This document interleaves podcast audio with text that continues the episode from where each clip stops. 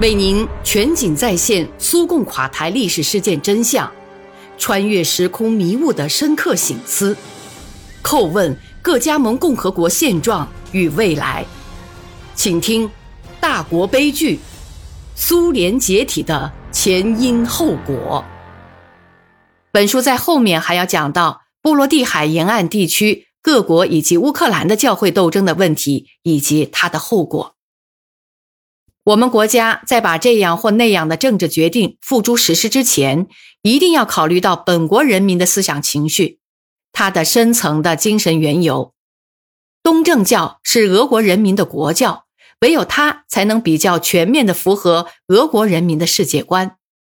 与此同时，在俄罗斯这样一个多民族国家，尽管教会同国家是分离的，但也要求国家对其他宗教信仰。给予同样的重视和尊重，因为总有一部分人民信奉的是伊斯兰教、佛教或者犹太教。不过，在尊重我国的这些传统宗教的同时，我想在本章中谈谈东正教问题。今天，我们越来越经常听到有人说，东正教价值体系不太适合市场经济。暗地里针对东正教也正在开展一场攻击，这是通过西方传教士和形形色色的宗教团体、教派的大规模扩张活动进行的，简直就是又一场货真价实的十字军东征。从本质来讲，这是一种改变我国整个社会面貌的企图。经过这场可怕的战役之后，结果就是要在过去俄国的原址上。建立起一个新的国家，国名可能还是这个国名，但人民的心理已完全改变，传统的价值观在百姓心目中将不再占有地位。在消灭俄国文化的行动中，根除我们这个多民族国家千百年来独特传统的努力将会起到主导作用。比方说，美国对这个目标就毫不掩饰。近年来，俄国实际上已经成为美国信息文化侵略的对象，其目的就是要毁灭俄国的精神价值和社会道德。有相当一部分文艺艺术界的知识分子，他们利用公开性诅咒苏联的书刊检查制度，有的盲目，有的自觉。他们疯狂顶礼膜拜西方，特别是美国文化。在我们国家的那些思想统治者的支持下。这场进攻战的结果，就是由美国通过他在我国的代理人，实际掌控了俄国电视这一对百姓影响最大的信息媒体。传统价值观念遭到清洗，美国生活方式的原则和风国被强加到人民头上。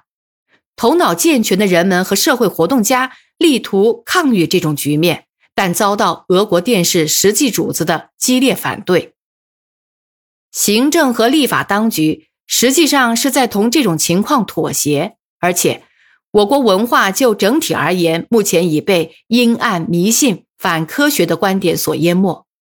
从电视屏幕和黄色报刊汹涌而来的蒙昧主义之流是那么的浓稠，以致星星点点的健康思想、端正行为和高尚道德很容易就被他淹没了。第二次世界大战之后。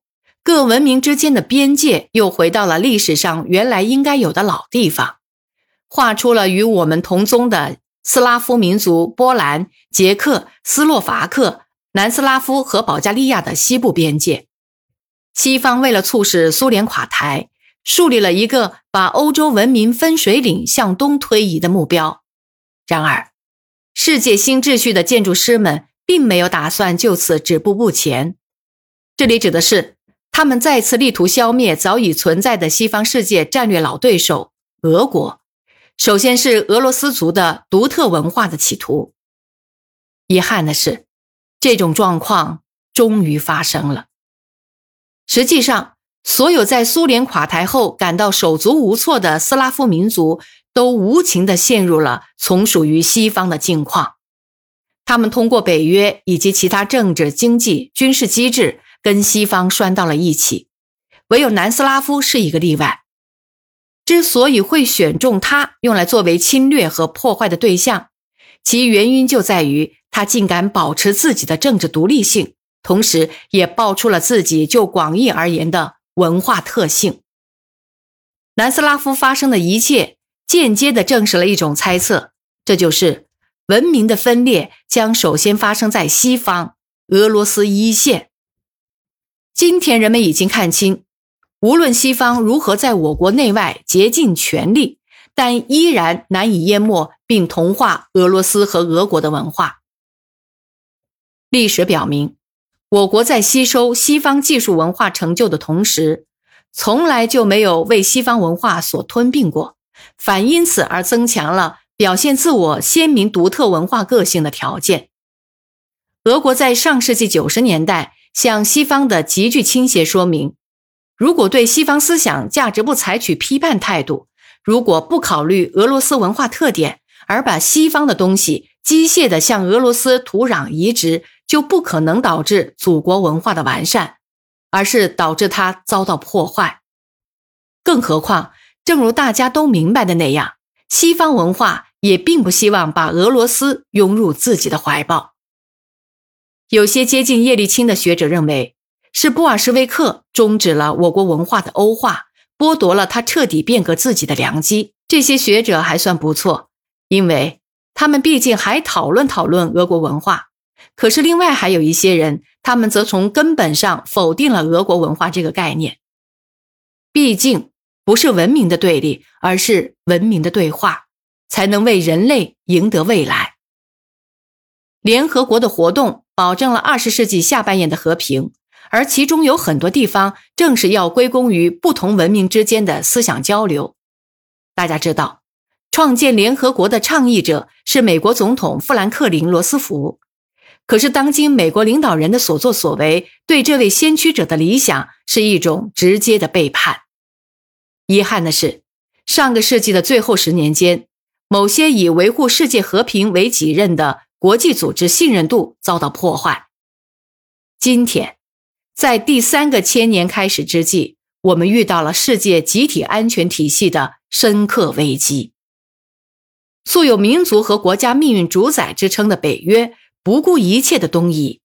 该军政联盟各成员国脱离联合国监督的实际状况，联合国威望的灾难性丧失，使人们有理由得出结论。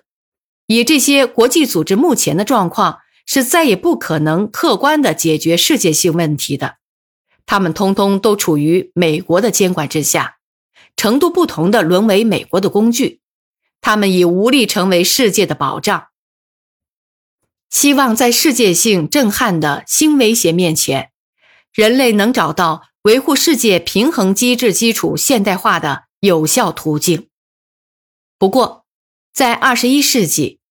对我们这个世界的安全而言，其基本威胁就是那些越积越多的全球文化问题。我想，莫斯科大学校长、俄罗斯科学院院士萨多夫尼奇说：“拯救人类的一条主要线路，就是承认文化差异的事实，并安排好他们之间的对话。掀起人类仇恨的恶浪是不能解决任何问题的。”我们的世界异常丰富多彩，它是一个复杂的系统，因此一定要在相互作用上下功夫，这才是我们的出发点。我相信，当这种对话的机制逐渐消亡的时候，当文化的相互渗透过程趋于结束的时候，过去的那些强大帝国定将不复存在。现在比任何时候都需要宽容，应该找出一条线索，一些头绪。虽说十分复杂，也要力求做出一些决定来，解开这团问题的乱麻。要学会在不同的人、不同文明之间，在不同宗教信仰的代表之间展开对话，这就是当今的任务。